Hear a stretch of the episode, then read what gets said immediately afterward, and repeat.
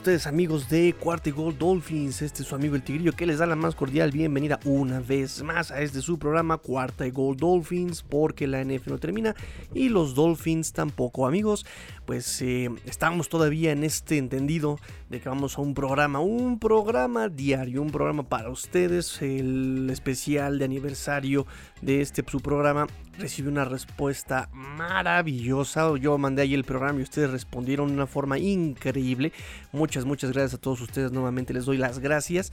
Y pues nada, el día de hoy vamos a tener un programa eh, pues lleno de noticias, ¿verdad? Que se han ido acumulando a lo largo de la semana. Es momento de liberarlas. Y porque ya, bueno, ya vamos a empezar la, la, la, la pretemporada. Vamos a empezar el training camp ya en una semanita. Este, entonces, pues bueno, vamos a mandar eh, ahorita todas las noticias que tengo yo acumuladas y alguna que otra entrevista que por ahí se, ha dado a conocer y, y, y, y pues nada. Eh, también este, por ahí sigo organizando el Tigrillo Tour, no se preocupen todavía. Por ahí me hacen falta ver varias cositas. Y pues eh, disculpen que salga tan tarde este episodio. La verdad es que ayer ya me dio, eh, me, agarró la madrugada a las 3 de la mañana. Ya no iba yo a poder grabar, ¿no? Si hubiera yo grabado ya no hubiera yo dormido nada. Entonces, este, son, es el 21 de julio a las 8 con 30 minutos. Y pues que tengan una muy bonita mañana. Vamos a darle con las noticias. set. Drivers, start your engines. En la primera nota tenemos a Jerome Baker, Jerome Baker que eh, organizó, más bien ahí estuvo en el evento de Christmas in July, Christmas in July, Navidad en julio. Eh, bueno, este evento eh, lo organiza Boys and Girls Clubs of Miami-Dade, ¿no? Este, y visitó Jerome Baker el Northwest Club. Northwest Club, 120 niños de entre 5 y 17 años de edad recibieron regalos de Navidad en julio. Eh, por ahí varios niños este, diciendo que pues, es el mejor día que han tenido. Eh, de hecho, el juguete que tenían ahí decía, ¿no? Ay, este es mi juguete favorito, ¿no? Ahí tenían al, al Mando o a Grogu ahí este, de Mandalorian, ¿no? Eh, nos dice Jerome Baker, sé lo mucho que significa una pequeña posibilidad de esperanza, ¿no? Dice que él estaba inspirado justamente en Chris Chambers, eh, wide receiver de los Dolphins del 2001 al 2006, ¿no? Que justamente él regresó del sur de la Florida para hablar con niños de su comunidad allá en Ohio, en Cleveland. Eh, y bueno, Jerome Baker era uno de esos niños y nos dice Jerome Baker que eso fue lo que lo motivó, lo que, lo que le hice decir eh, no solamente quiero ser un jugador de fútbol, quiero ser algo más, nos dice Jerome Baker. Eh, nos dice, trato de ser esa chispa de esperanza, de felicidad. Nunca sabes quién está atravesando por una etapa difícil o algún desafío en su vida. Sé que el año pasado fue todo un desafío para, para un reto para todos nosotros. Y esta es mi forma de decir gracias, sigue adelante, ¿no? Eh, nos dice esto Jerome Baker, que por cierto ya este es el tercer año que sirve de anfitrión para este evento, ¿no? El año pasado fue de manera virtual, ¿no? Lo lleva haciendo tres años consecutivos desde que llegó a los Miami Dolphins y pues este año dijo, ya quiero volver a hacerlo en persona, nada de que en forma virtual, nos dice, no hay nada como hacerlo en persona, nos dice Jerome Baker, las llamadas por Zoom son divertidas y todo eso, pero no te dan la oportunidad de ver la emoción, no te dan, eh, no, no, puedes ver las expresiones en las caras de los niños, no tienes esa, esa atención individual, nos dice Jerome Baker. Eh, para mí es solamente estar ahí cuando me necesite, ¿no? Voy a recibir mensajes eh, pronto de todos ellos dentro de, dentro de poco y van a decir, este, oh, Jerome Baker, te, Jerome, ¿te acuerdas de mí? Eh, claro que me acuerdo de ti, ¿no? Solo, solo trato de estar ahí lo, más, lo más que pueda, dice Jerome Baker. dice Diana Pérez, la directora de operaciones del Northwest Club, dice, vino a nuestro club y se enamoró de los niños, dice Jerome Baker. Lo hizo una Navidad y dijo, es todo esta es mi gente, estos son mis niños y desde entonces ha estado haciéndolo. Significa mucho porque no solo es eh, donar juguetes, eh, es dar tiempo, dar de su tiempo. Entonces ellos ven eh, a alguien como él venir y, se, y, se, sienten que importan, que realmente importan estos niños. Em, y entonces, bueno, eso es lo que hace Jerome Baker eh, por la comunidad también, este Jerome Baker. Le preguntaron también sobre su contrato, ¿no? Oye, ¿qué onda con el nuevo contrato? Y dice, es una bendición, significa mucho para mí, eh, significa mucho porque sé que puedo cambiar la vida de otras personas, ¿no? De hecho, él comenta, ¿no? En Ohio State, él no jugó al principio mucho, eh, no era titular, tampoco tenía las mejores calificaciones, y dijo, para mí fue importante porque aprendí a pedir ayuda. Entonces aquí me doy cuenta de lo importante también que es recibir ayuda. Vengo y también este, tengo la oportunidad de ayudar a los demás, nos dice eh, Jerome Baker. Además de comentarios, por supuesto, sobre el primer juego contra los Patriotas de Nueva Inglaterra, donde se va a encontrar a eh, viejos compañeros como obviamente, obviamente Calvanoy y también por ahí seguramente Ted Carras en la banca, por supuesto. Y él dice, pues estoy muy emocionado, son dos equipos que se han preparado, ya saben, aquí inserte respuesta predeterminada que no importa si se la saben o no, es lo mismo de siempre. Ah, dos equipos, bien buena onda, que se han preparado y vamos a darlo con todo y ya saben, ya saben, ya saben amigos. Estoy emocionado, ya quiero que empiece, ya saben, ya saben, ya saben amigos, ya saben que son respuestas predeterminadas. Y eso pues lo más importante es justamente eso, ¿no? El tiempo y la intención de Jerome Baker por ayudar a la comunidad y a estos pequeñitos de entre 5 y 17 años de edad. Rápidamente, en otras noticias, tenemos también eh, que va a haber otro juego televisado en cadena nacional en los Estados Unidos de pretemporada. Recuerden que el juego que ya se había dicho que iba a ser televisado eh, en toda la nación americana, norteamericana, ¿qué digo? La nación gringa, perdónenme amigos que viven allá en Estados Unidos, pero Norteamérica es del Ecuador para arriba. A mí no me vengan a, decir que la geografía no sirve. Eh, Norteamérica es del Ecuador para arriba, para el norte. Entonces, bueno, este el juego que va a ser televisado, nos habían informado, eh, iba a ser el juego contra Cincinnati el 29 de agosto, ¿no? Em, y ahora, bueno, se, cuando sacó su eh, programación NFL Network, pues eh, vemos que también el juego de la semana 1 de la pretemporada va a ser también televisado. El juego contra Chicago, semana 1, el 14 de agosto en el Soldier Field a la 1 pm hora del este. Va a ser televisado en toda la nación estadounidense por NFL Network, ¿no? También este, recuerden que ahí va a haber práctica conjunta, dos días después, de dos días de práctica conjunta y después viene el partido a la una de la tarde. El otro juego, como les, como les decía, va a ser el juego contra Cincinnati, 29 de agosto por CBS. Un juego muy interesante porque vamos a ver, en caso de que esté bien y sano recuperado, Joe Burrow contra Tua Tagovailoa. Y también acuérdense que eh, en la semana 2 de pretemporada es el juego contra Atlanta de pretemporada en el Hard Rock Stadium, 21 de agosto. Obviamente también eh, después de prácticas conjuntas contra los eh, Atlanta Falcons. Entonces, bueno, ya dos partidos televisados de manera nacional en los Estados Unidos de los Miami Dolphins en pretemporada. Tenemos movimientos, movimientos en el roster, amigos, tenemos movimientos en el roster, se acumularon por ahí varios movimientos en el roster en la semana y pues aquí se los tengo. Salen, salen de la plantilla Brian Cole Safety, Brian Cole Safety, el 2020 estuvo ahí en el practice squad de los Miami Dolphins, un ex séptima ronda de Minnesota también en el 2020, eh, jugó para Mississippi State y pues bueno, le dicen adiós a Brian Cole Safety y también sale Tyler Gauthier, centro, 15 juegos en 2020 en el Practice Squad de los Dolphins. Llegó el 16 de septiembre 2020.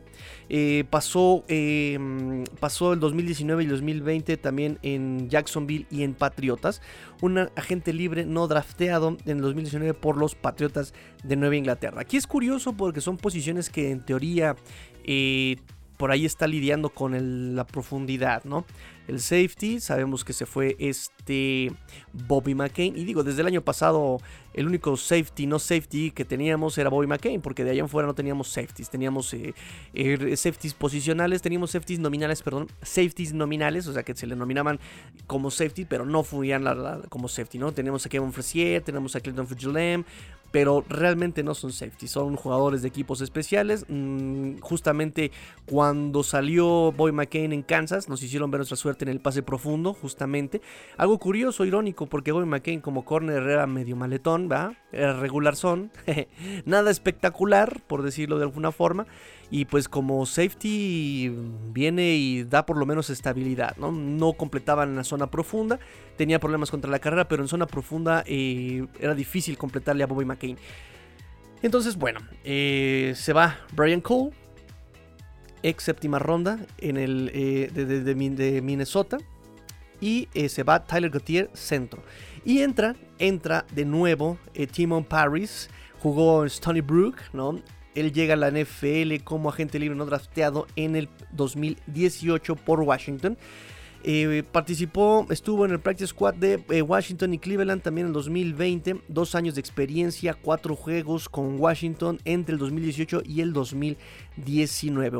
Tackle ofensivo, llega Timon Paris y también el Eterno, el Eterno, el Inmortal, y no lo de Jorge Campos, el Inmortal Isaiah Ford. Isaiah Ford, séptima ronda con los Dolphins en el 2017, llegado de Virginia Tech, pick 237 overall, 19 eh, juegos, una titularidad desde su debut en el 2018 con los Dolphins, 51 recepciones, 520 yardas en su carrera con un promedio de 10.2 yardas por recepción, un acarreo de 11 yardas en su carrera, Isaiah Ford.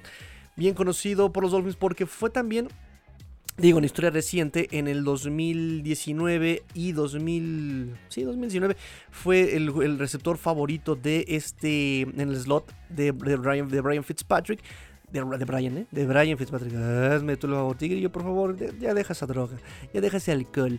Este. De Ryan Fitzpatrick, perdón. Y también el 2020. Por ahí este. Lo, elegía mucho en, como slot. Recuerden, recuerden que cuando sale Isaiah Ford de los Dolphins. Eh, Ryan Fitzpatrick en conmemoración de este jugador se pone los shorts así cortísimísimísimísimos, los chiqui shorts, por no decir puti shorts, los chiqui shorts se los pone, pues rememorando, rememorando a este Isaiah Ford cuando sale de los Dolphins, ¿no? Regresó, regresó a los Dolphins, pero ya no con esa fuerza. Este, con el que había jugado con Ryan Fitzpatrick, porque también Ryan Fitzpatrick, pues también ya estaba en la banca. Y al respecto viene la siguiente nota. Pues justamente lo entrevistaron a Ryan Fitzpatrick, a Ryan Fitzpatrick, y ahorita ya está en el Washington Football Team, en el Washington No Name. Fitzy. Sí, extraño a Fitzy todavía. Todavía extraño ese barbón desgraciado. Desgraciado. Me emocionó y me abandonó. Me abandonó. En fin, la vida continúa. Este, lo entrevistaron para ESPN Daily Podcast. Lo entrevistaron para ESPN Daily Podcast. Eh, y le preguntaron sobre muchas cosas, entre ellas justamente ese, ese lanzamiento, ese pase que le manda a Mac Hollins que pone a Miami en zona de gol de campo para ganar el partido contra los Raiders de Las Vegas, iba a decir de Oakland, los Raiders de Las Vegas, este, le preguntan justamente, ¿no? Él entra y él reconoce que ya tenía semanas sin haber lanzado la pelota. Eh, cuando lo cuando lo meten en la cuando lo meten a la banca él dice yo no voy a lanzar más pases y él dice no como una protesta un berrinche no como no simplemente porque eh, yo ya pasé por el lugar donde está Tua donde yo era novato y veías que había eh, más gente frente a ti en el depth chart obviamente y no te dan la oportunidad y no te dan la oportunidad y no te dan la oportunidad no entonces yo dije bueno si ya le están dando la oportunidad a Tua, vamos a darle todas las armas a Tua. Y todas las repeticiones de pases se las daba yo a Tua. Y también a Red Sinet, que es el coreback eh, de Practice Squad. Obviamente con los Dolphins todavía sigue por ahí Red Sinet. Entonces, este, él decía, ¿no? no solamente dar la oportunidad a Tua, sino también dar la oportunidad a este Red Sinet. Eh, Sinet, Red Sinet. Este, y ya tenía yo tiempo que no eh, había yo lanzado la pelota en, las, prácticas, nos dice, ¿no? Eso es interesantísimo. Em, también dice que obviamente Tua pues lo trató de ayudar lo más, lo más, lo más que él pudo. Em, y pues nada, quería también probarse a él que podía eh, regresar y, ser inspiración y, que podía seguir jugando. Ya saben, lo que siempre nos dice este Ryan Fitzpatrick, ¿no? Este, y pues nada, ahí está, es lo más importante de, la entrevista, ¿no? Justamente esto que él, para cuando le dan esta oportunidad en los Raiders, no habían tenido una repetición de lanzamientos en las prácticas. Todas se las cedió al coreback de reemplazo, eh, más bien de practice squad, eh, Sinet y Atua Tongo Bailoa. ¿Cómo ven, amigos? ¿Cómo ven? ¿no? De hecho, también platica en ese momento de la jugada, ¿no? Dice, cuando tú tienes una jugada, empiezas a hacer tus lecturas, ¿no? Y empiezas a ver, oh, bueno, está Mike Siki, ahí lo va a tomar el linebacker, está 1-1 eh, con los receptores, este va a ser zona, este va a ser esto, va a ser lo otro. Eh, el único donde tengo chance va a ser ahí este, si queda libre este McCollins en su trayectoria. Normalmente dice, no siempre pasa cuando, ah, eh, como tú lo piensas. No siempre pasa cuando, como tú lo piensas. Eh, cuando sale la jugada, pues extrañamente, eh, me doy cuenta de que las cosas están siendo como lo había yo pensado y dije, oh, oh, oh, oh Dios mío, realmente está pasando, ¿no? Entonces aprovechó el momento, sabía que necesitaba por ahí de, 15 yardas para estar en zona de gol. Luego viene el castigo, de obviamente de, de, Face Mask sobre Fitzpatrick. Y pues nada, lo demás es historia, amigos, lo demás es historia. él ni siquiera sabía si había completado el pase. Obviamente, ¿cómo podrías saberlo si no tenía la visión, tenía la, cara completamente volteada? Y nos dice, yo no, sabía, no tenía ni idea después de haber lanzado si, si lo había completado. Yo tenía la cabeza completamente volteada, eh, pero es eh, sorprendente eh, sobre esa jugada que necesitaba yo 15 yardas para llegar a la, zona de, de, gol de campo. Y pues así fue. Fue una jugada muy cool, una jugada muy, muy, muy, muy buena onda, muy padre fue un momento muy sorprendente, ¿no? Fue un momento sorprendente, nos dice Ryan Fitzpatrick en su eh, entrevista para ESPN Daily Podcast. Y pues también en las noticias rápidamente amigos, ya por fin se inauguró oficialmente, oficialmente oficial, como dice el community manager de los Miami Dolphins, oficialmente oficial se cortó el listón de los nuevos, eh, del nuevo complejo de entrenamiento de los Miami Dolphins, una inversión de 135 millones de dólares. Eh, ayer fue el evento, hubo conferencias, obviamente speech del dueño, hubo speech de Brian Flores, hubo speech de el Baptist Health Association, este, ¿cómo se llama? Baptist Health Training Facility, sí, del Baptist Health, ¿no? Esta empresa con la que está este, asociada a los Dolphins, ¿no? Que tienen ahí este, para eh, cuestiones de salud. Em, obviamente también estuvo em, las, empresas que están relacionadas con esta construcción, por ejemplo, como dije, el Baptist Health Training, eh, también estuvo Moss Construction, que fue quien eh, construyó la, el complejo, también este, estuvo Rockwell Group, que es este, quien diseñó los interiores, y la arquitectura estuvo a cargo de Rossetti. Rossetti fue eh, la empresa que estuvo a cargo de la arquitectura del, complejo. Este, y pues nada, también ahí nos dice que ah, invirtieron mucho tiempo, mucho, muchas cosas en, esta, en, este, en este complejo, en este edificio, ¿no? Em, dice el dueño que trabajaron para, para crear un, un complejo eh, de desarrollo deportivo de clase mundial. Nos dice el dueño, estamos muy, muy emocionados eh, de justamente estar eh, relacionados con Baptist Health en esta, en esta empresa, en, este, en esta misión. para poner nuevos estándares para tecnología, innovación y entrenamiento. Nos dice por ahí, nos, nos, nos avienta una pedradota. Dice, si no puedes ganar con esta, con esta construcción, una, una construcción como esta, un edificio como este, entonces nunca vas a ganar. Uh, toma la papa, ¿no? Hay una pedradota, pero sabrosa, sabrosa, sabrosa. Porque, bueno, le metieron 135 millones de dólares, no es cualquier cosa, amigos. Entonces, este, pues nada, ya va a estar disponible, ya la próxima semana se van a presentar ahí los jugadores. Este, entre los invitados, ahí estuvieron en el evento. Eh, Brian Flores, obviamente Chris Greer, obviamente el dueño, obviamente los representantes de las empresas y por ahí 15 exjugadores de eh, los Miami Dolphins, incluidos Dan Marino, obviamente, Jason Taylor, obviamente, Larry Little y por ahí este Dwight Stephenson, eh, bueno, yo soy Hall of Famers, pero también por ahí estuvo OJ McDuffie, este, y nos dice también este Stephen Ross, es como un sueño hecho realidad para mí.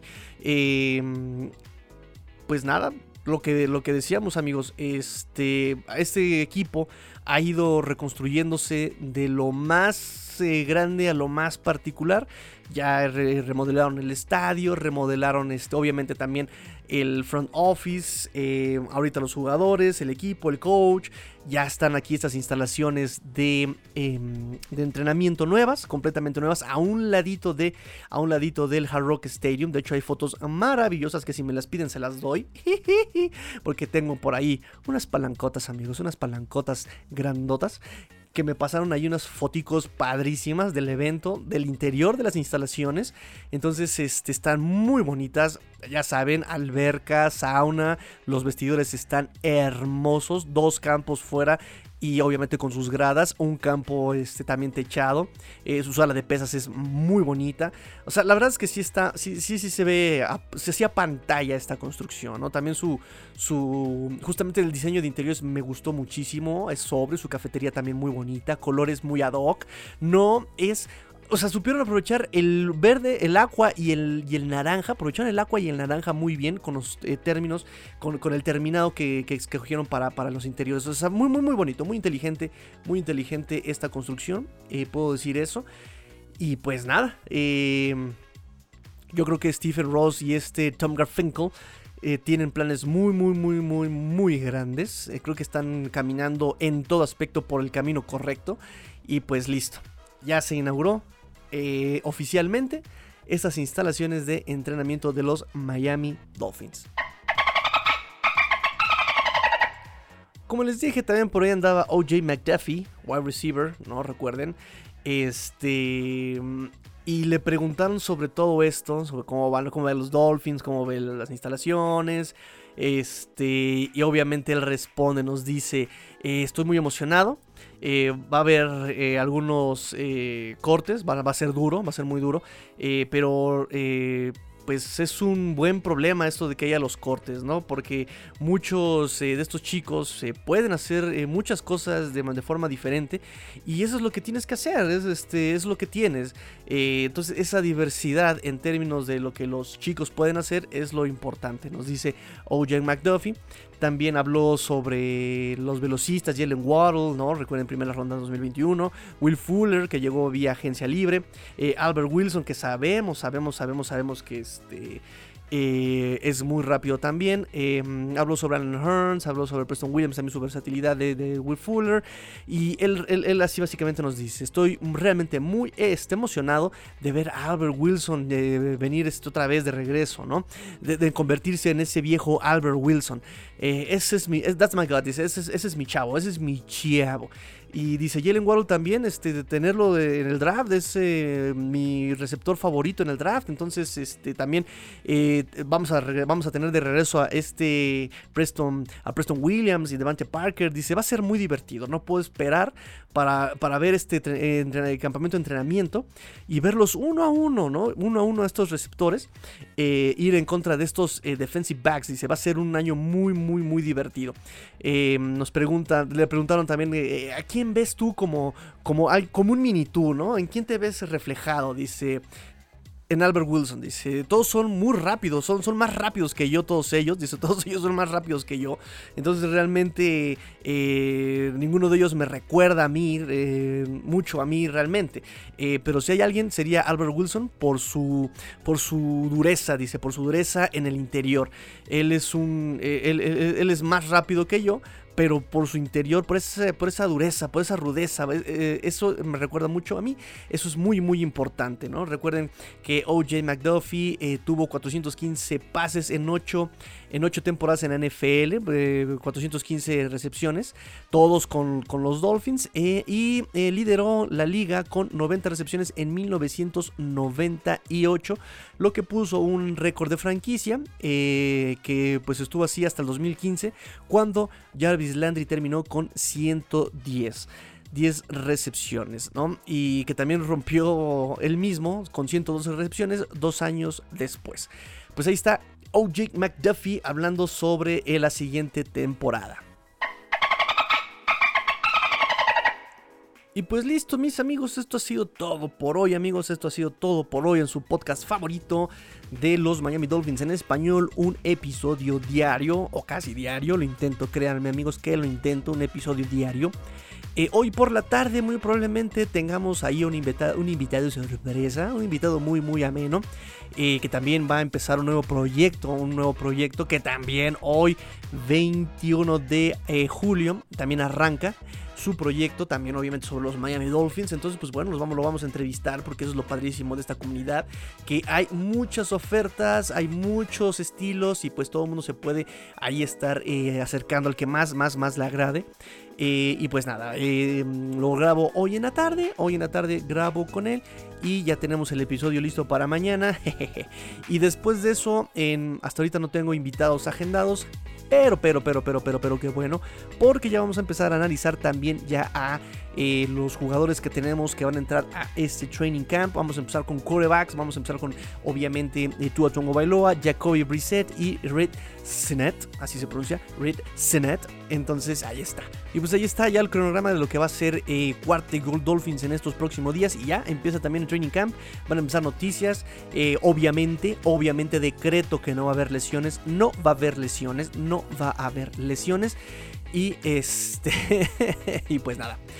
Pórtense mal, cuídense bien, sean el cambio que quieren ver en el mundo. Esto fue Gold Dolphins porque la NFL no termina y los Dolphins tampoco. Fins up. Tigrillo fuera.